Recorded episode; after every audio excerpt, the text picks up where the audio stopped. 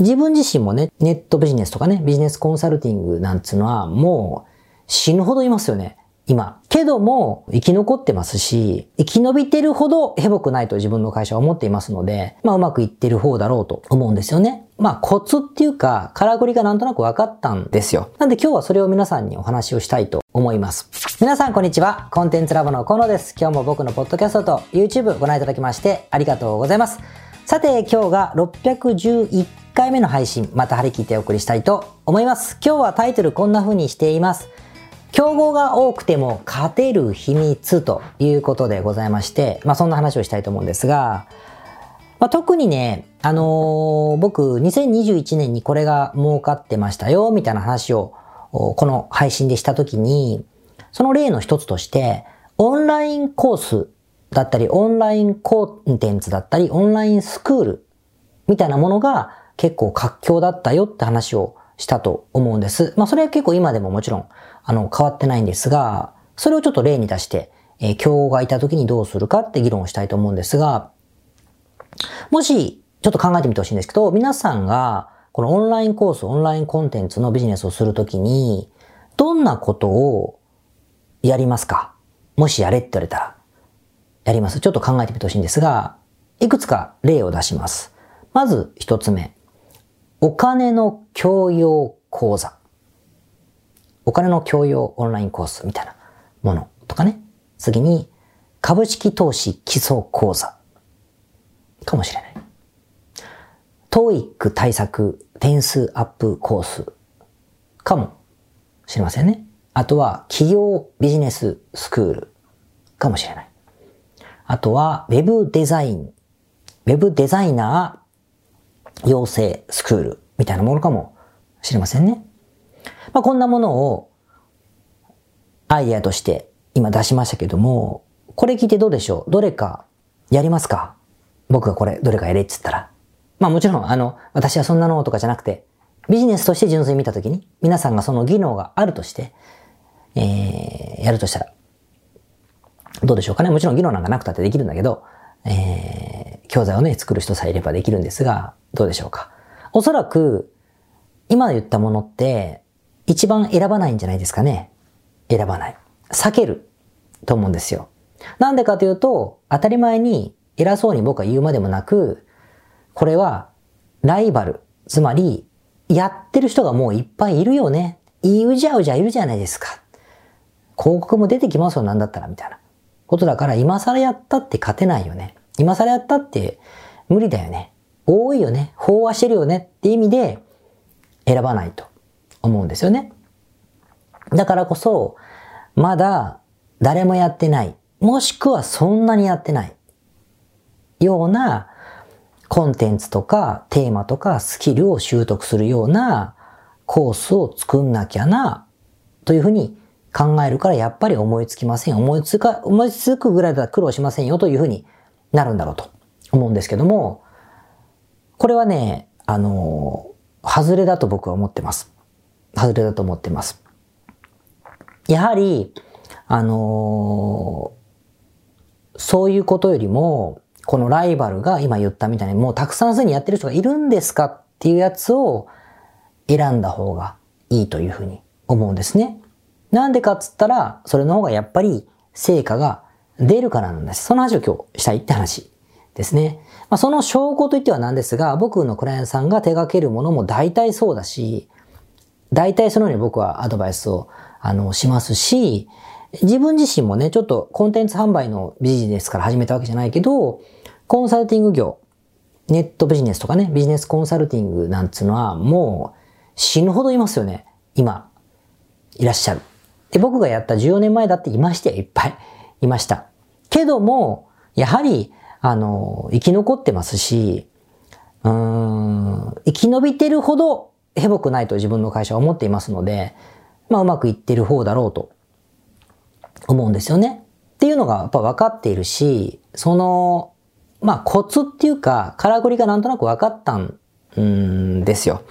なんで今日はそれを皆さんにお話をしたいと思います。じゃあなんでライバルが多くてもいけるのか。逆になんでライバルが多いものをわざわざ選べってあんた言うのっていう話をしたいときに、一つの最近の例をご説明します。今、SDGs、SDG、SDGs、サステイナブルな社会を使うための、みたいな、作るための17の項目ですげえ流行ってますよね。SDGs。流行ってるんです。流行ってるんですよ。なんか、もう猫も杓子の、杓子もみたいな、バズワードになりつつあるんですよね。で、で、こう流行ってるんだけど、どこで流行ってるかっていうと、どちらかというと、消費者ではなくて、企業側なんです。どんな風に SDGs に取り組んでますよって言ったらいいのかな。言わないとやばくねみたいな。風になってるから、どんなことすればいいんだ。何ストローを紙にすればいいの？ストローをなくせばいいの？服を回収すればいいの？みたいな。なんか、学校とかをアフリカに作ればいいの？みたいな風になってますね。あと、女性と男性の履歴書から男性と女性の欄を消そうとか、今更だけど、みたいなこと言ったりとか、いうことでもうわさわさわさわさしている部分で流行ってたりとか、もしくは SDGs を子供たちに教えなきゃって時にどうやって教えればいいの？俺も実は知らないんですけど、みたいなことで、教育関係の人がわさわさわさわさなったりとかっていうのがあると。でそうなってくると、まあこれ政治的な思惑があるから結局政治的な思惑があって、あの、金がいっぱい流れているんだけども、まあその、そういうのを見てるから、こう、チミモールが周りに集まってきて、チミモールって怒られるな。コンサル会社とかが、そこで俺金もらおう。じゃあ教えてあげることを教えてあげようかなとかね。導入の仕方を提案しようかな。つってコンサル会社も暗躍してるから、コンサル会社の人たちとかも、それをどうネタを集めようかってことで躍起になってるって、こう何重にも縁ができてて、やっぱ流行ってると呼ぶんだろうと思うんです。なので、ここで SDGs の、え導入講座とか SDGs 総合理解マスター、うんまあ、導入マスター講座とかね、いうのを作ると、やはり面白いだろうと。需要があるだろうというふうに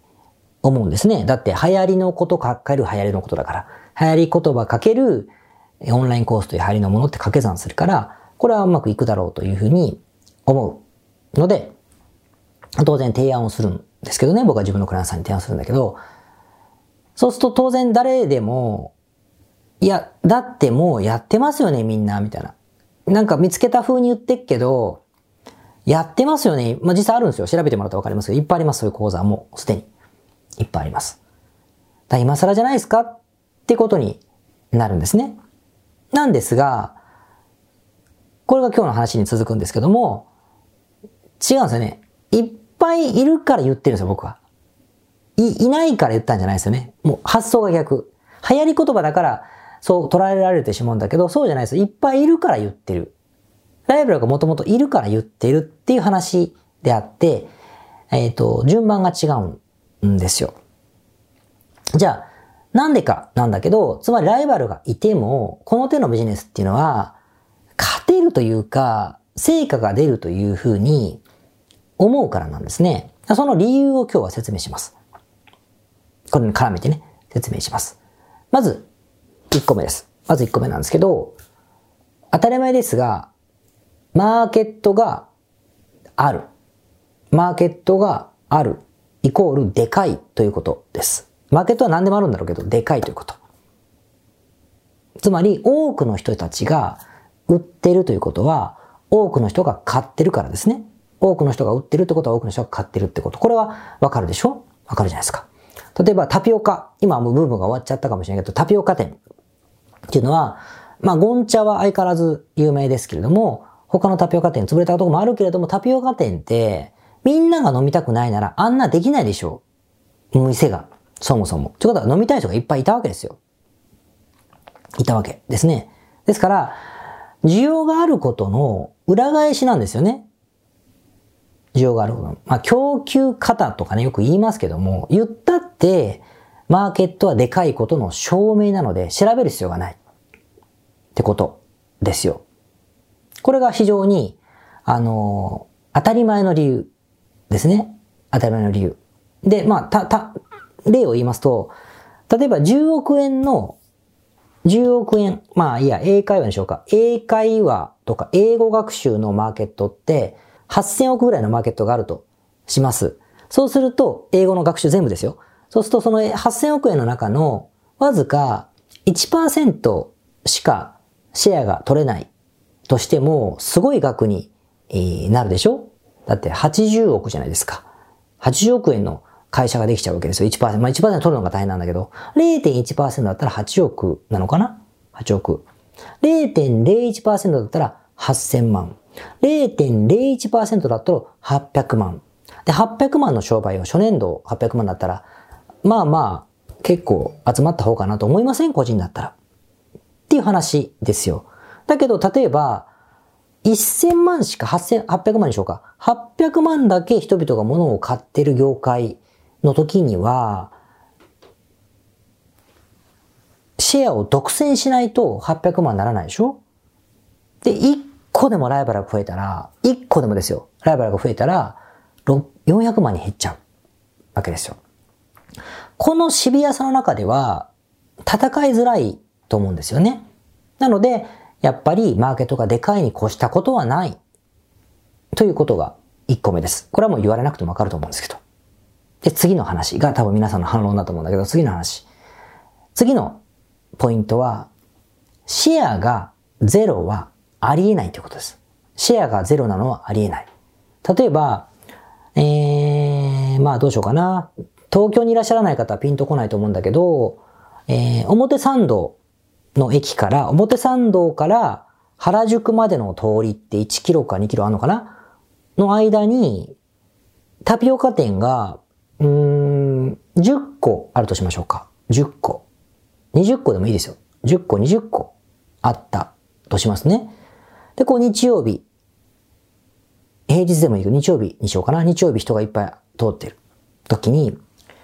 この10個のタピオカ店の中で、売上ゼロのお店ってあると思いますか？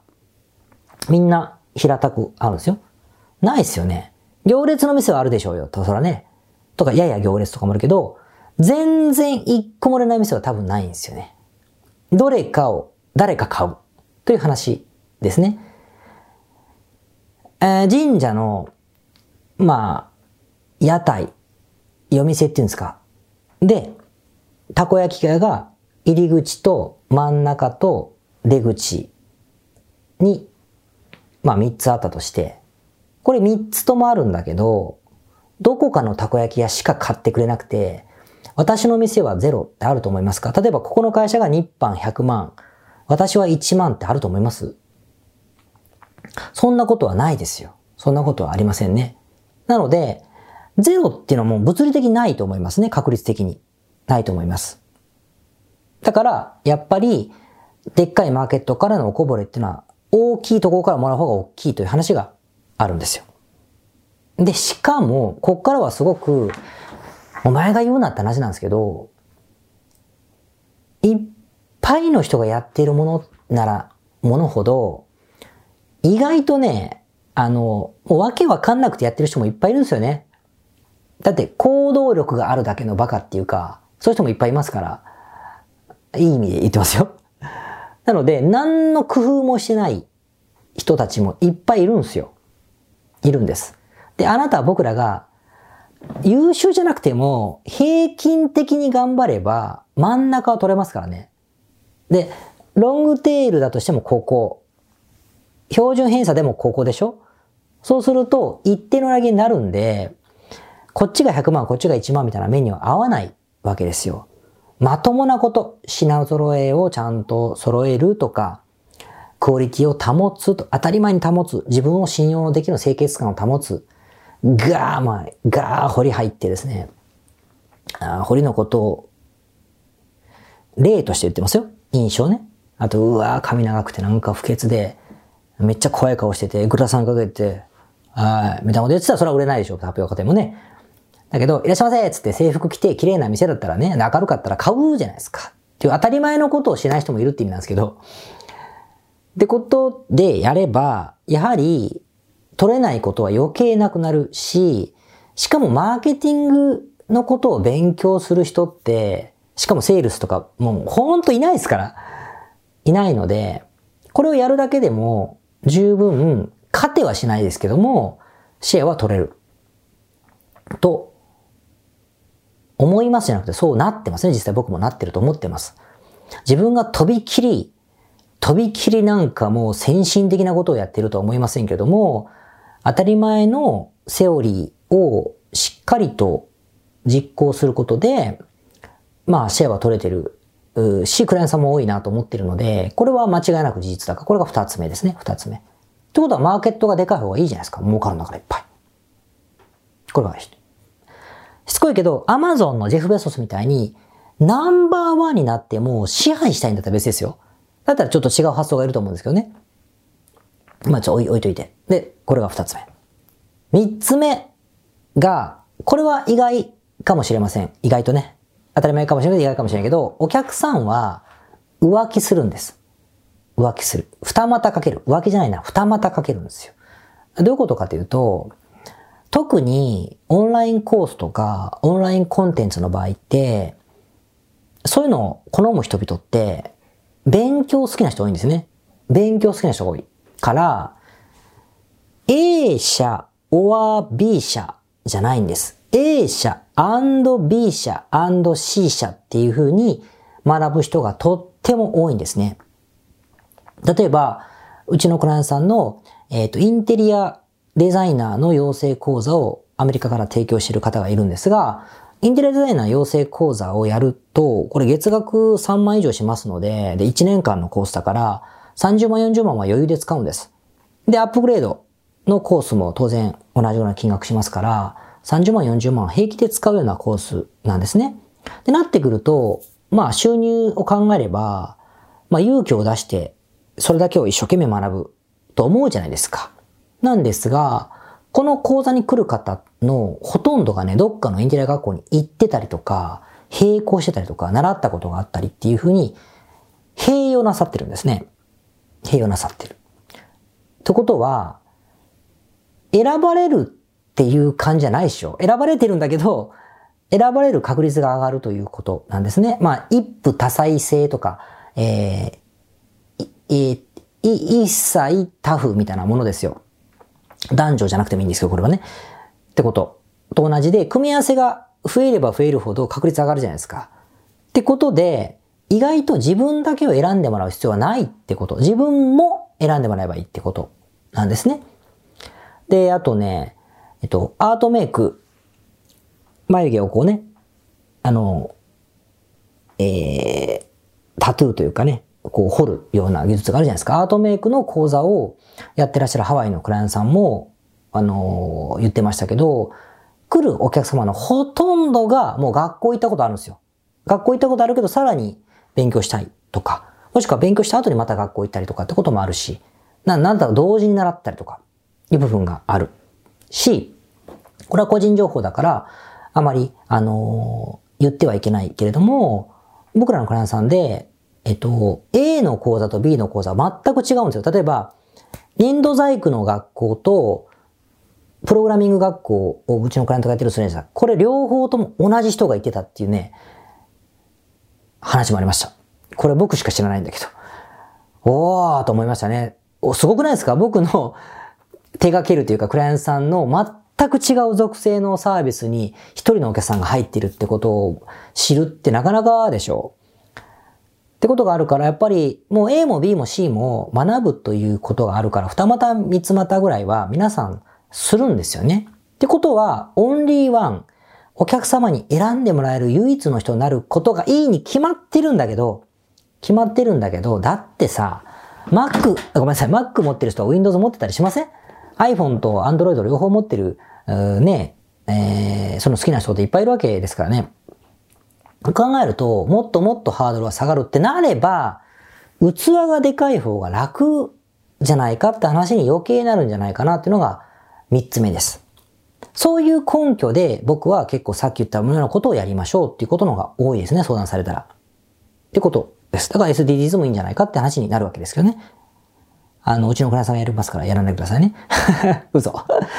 で、置いといて、で、四つ目もあります。四つ目はこの番外編なんですけども、さらに言うと、差別化本当はしたいじゃないですか。差別化したらもっと強烈になるんだけど、で、差別化ポイントって意外と作りにくいんですが、皆さん、海外に住んでらっしゃる方が多いので、海外に住んでる方って結構楽で、アメリカ発、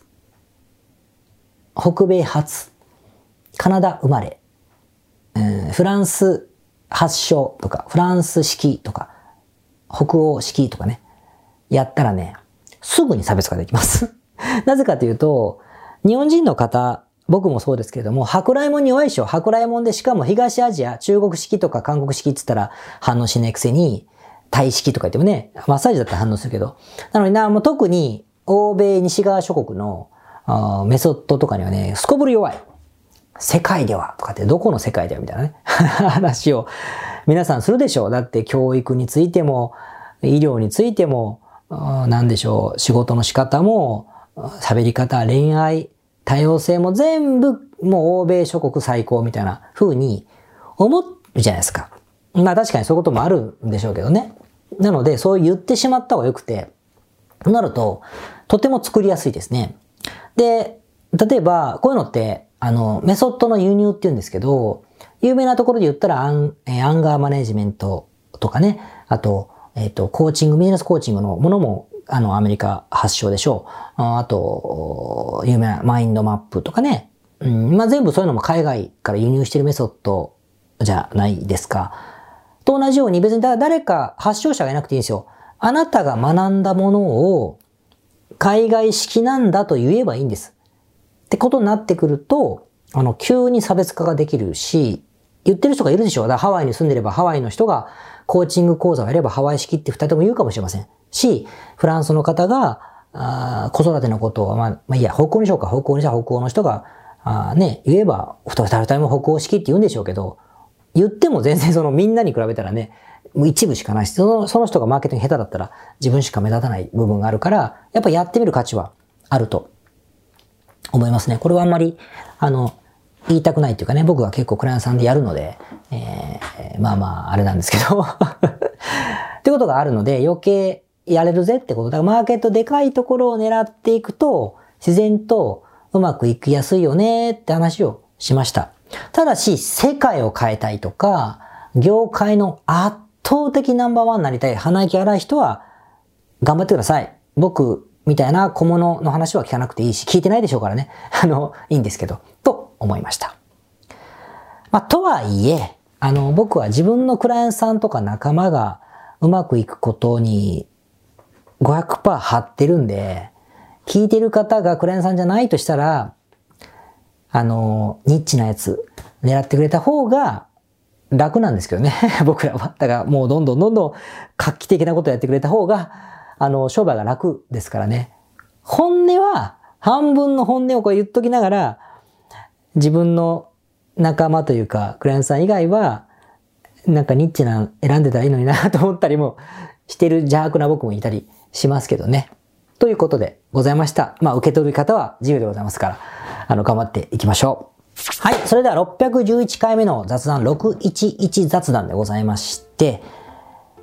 今日ちょっとね、また本の話をしたいと思うんですが、なんか最近の人って本を本当読まなくなったんですね。動画コンテンツが進化したからと思います。YouTube で見たら早いとかね、ポッドキャストで聞いたら早いとかっていうのもよくわかります。僕もやっぱり車の運転がサーフィン行く時って往復4時間ぐらい運転するから、一人で行く時とかはね、あの、やっぱりやることないですから、あの、オーディオブックをすごく聞くように、聞き放題のね、サービス入って聞くようにしてるからよくわかる。重要さはよくわかるんですけども、とはいえやっぱりね、活字をこう読んでないと、年取ると集中力が落ちる気がすごくしますね、自分でも。だから結構小難しい本は読まないとなーっていうふうに、えー、思います。でもまあ皆さん読めって意味じゃないんだけど、でも、集中力を落とすのっていろんな意味で不利になるので、維持する意味では字は読んだ方がいいと思っていて、で、その時に本読む人は読めばいいと思うんですけど、そういう時にね、結構ね、やっぱ役に立つのって僕漫画だと思うんですよ。漫画。漫画はね、かといって別に鬼滅の刃とか、東京リベンジャーズとか、ああいうね、今時の少年誌を読めということでもないんです。興味ない人は興味ないでしょうから。ね。で、あと、なんだろう。うん、ビジネス書のね、7つの習慣漫画版とかもまあつまんないものはつまんないですから。ってことじゃなくて、そういう人にね、ちょっとおすすめなのがあって、ビジネスはさすがに興味あるでしょ？ビジネスに興味があって、なおかつでも本は嫌いだって人は、YouTube 動画でもいいんですけど、漫画で企業物語を読むと面白いと思っていて、おすすめが1個あるんですよ。これが本題なんですけど、最近始まった漫画で、えー、トリリオンゲームっていう漫画があります。トリリオンゲーム。まあ、男性漫画なんだけど、女性でも十分面白いと思うんですが、トリリオンって1兆円って意味なんね。どういうことかって言ったら、1兆円企業を作ろうと夢見た若者が起業する話。スタートアップを作る話なんです。好きでしょみんな。嫌いですか？で、本読むほどじゃないけど、YouTube だとそんなのあんまないからね。っていう意味ではね、結構面白い。リアルですよ。結構ね、あの、夢みたいなことがあるんじゃなくて、本当にスモール、あの、一番小さいミニマムプロダクトなんとかだっけ？えー、ちちゃいプロダクトから始めてテストしてうまくいったら大きくするとか、少し大きくしたらすぐ売却するとかいうようなものがたくさん出てきて、あと大企業との戦い、たら今で言った GAFAM ですよ。うん、Google との戦い、Amazon との、日本だったら楽天かな？ソフトバンクかな？みたいなところと、こう、からこう、圧力を受けたりとかいうのもあったりとかして、結構ね、面白いです。まだ、まだ3巻しか出てないので、えー、1冊 Kindle とかでも600円ぐらいしかしないから、サブ6 18、1800円かけて面白くなかったらまあごめんなさい、無駄にさせますけれども、感じだからまあ結構だから本も読みたくないかといって、ああいう流行りの漫画も別に面白くねえ、みたいな人はね、意外とトリリオンゲーム面白いんじゃないかなと思いました。なんか、家にずっといたりするとあれですね、漫画の話ばっかりしてますね、僕ね。やっぱ漫画自分で好きなんだなと思って思いましたが、まあ皆さんにも共感してほしいので言いましたけど、トリリオンゲームです。漫画好きとかね、企業物語好きな人は、あの、ぜひご覧いただいて、まあ一緒に感想なんかあれば、感想ボックスもないけど 教えていただければなと思います。ちなみに、トリリオンゲームは原作者がですね、ドクターストーンの人なんです。わかる人だけ聞いてください。ドクターストーン描いた人が原作なんだけど、絵が、絵を描いてる人が、サンクチュアリっていう有名な漫画があるんだけど、それの絵を描いた人が描いてて、この組み合わせって漫画好きにはおーってなると思うんですけど、ということで、ドクターストーンを描いた人が描いてるからリアルなんですよ、結構。あの、嘘を書いてないっていうか。だから結構ね、あの、面白いですよ。ということで、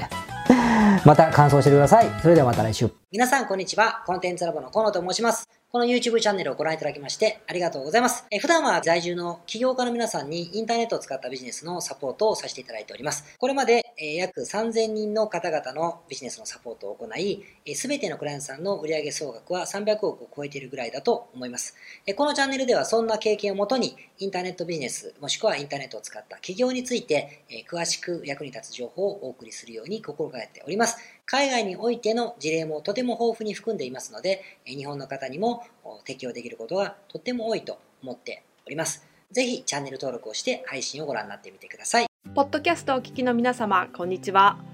コンテンツラボの山口よしこと申します。普段はサンフランシスコに住んでおりまして、日々現地からコンテンツラボのお仕事を行っています。いつもご視聴ありがとうございます。いつも聞いてくださっている海外在住の方、日本在住の方、起業して制約のない自由なライフスタイルを実現したいと思っていませんか？今日はそんな皆様にですねお知らせとお願いがありましてこんな風に最後にお邪魔させていただいています。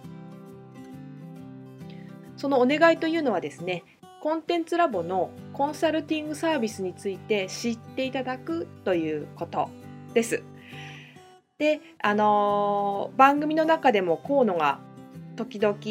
メンバーさんと呼ばせていただいていることがありますのでご存知の方も多いと思います。起業前の方にはビジネスプランを一緒に考えることから始め起業後の方には集客組織化異業種展開だったりはたまたお金の残し方とかそして望むライフスタイルの実現というところまでですね。メールやオンライン通話でのコンサルティングのほかに学べる仕組みとしてあの定期的に私たちの方からコンサルティングを受けていただいているメンバーさん用に教材をあのお配りしたりですねあと世界各地にお住まいの起業してビジネスの広がりを目指す日本人の方同士とつながれる仕組みを取り入れたりといったコンサルティングやコミュニティ参加が全て入ったサービスになっております。私たちのクライアントさんは7割が海外在住者在住者さんでですね3割が日本にお住まいの方です。これから起業したい方すでに起業している方あとはあの起業して少し時間が経ってもうあの成長期に入られている方皆さんそれぞれあのビジネスのステージはそれぞれですけれどもとても刺激的にご一緒させていただいています。でよく聞かれるのですけれども海外在住ということにかかわらずですね私どもでは日本にお住まいでビジネスを展開している方とかあの起業計画されている方にもお使いいただけるコンサルティングサービスとなっていますのでご安心ください。起業前、起業後、日本、海外とか関わらずプロフェッショナルな支援やコミュニティ参加でもっともっと成長したいとお考えの方におすすめのコンサルティングサービスとなっております。であの知っていただくことがお願いだったのですけれどもここからは皆さんにあのまた別のお知らせになりますがご興味がある方のために河野が世界各都市で実施して大好評をいただいているネット企業ビジネスセミナーを無料で公開しています。まだ何をしていいかわからない方にはどんなビジネスをするべきかすでに何かを始めている方のためにはどのようにビジネスを成長させるのか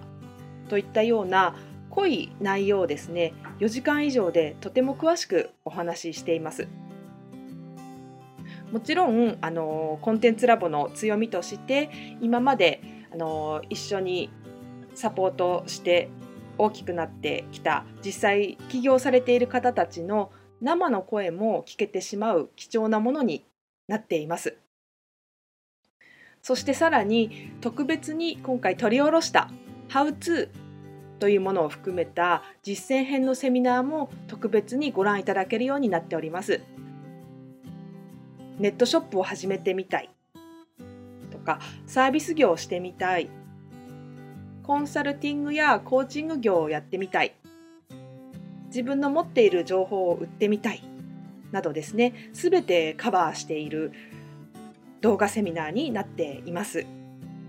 で先ほども申したように視聴は無料となっておりますので今すぐこのメールの中にある概要のリンクをクリックいただくか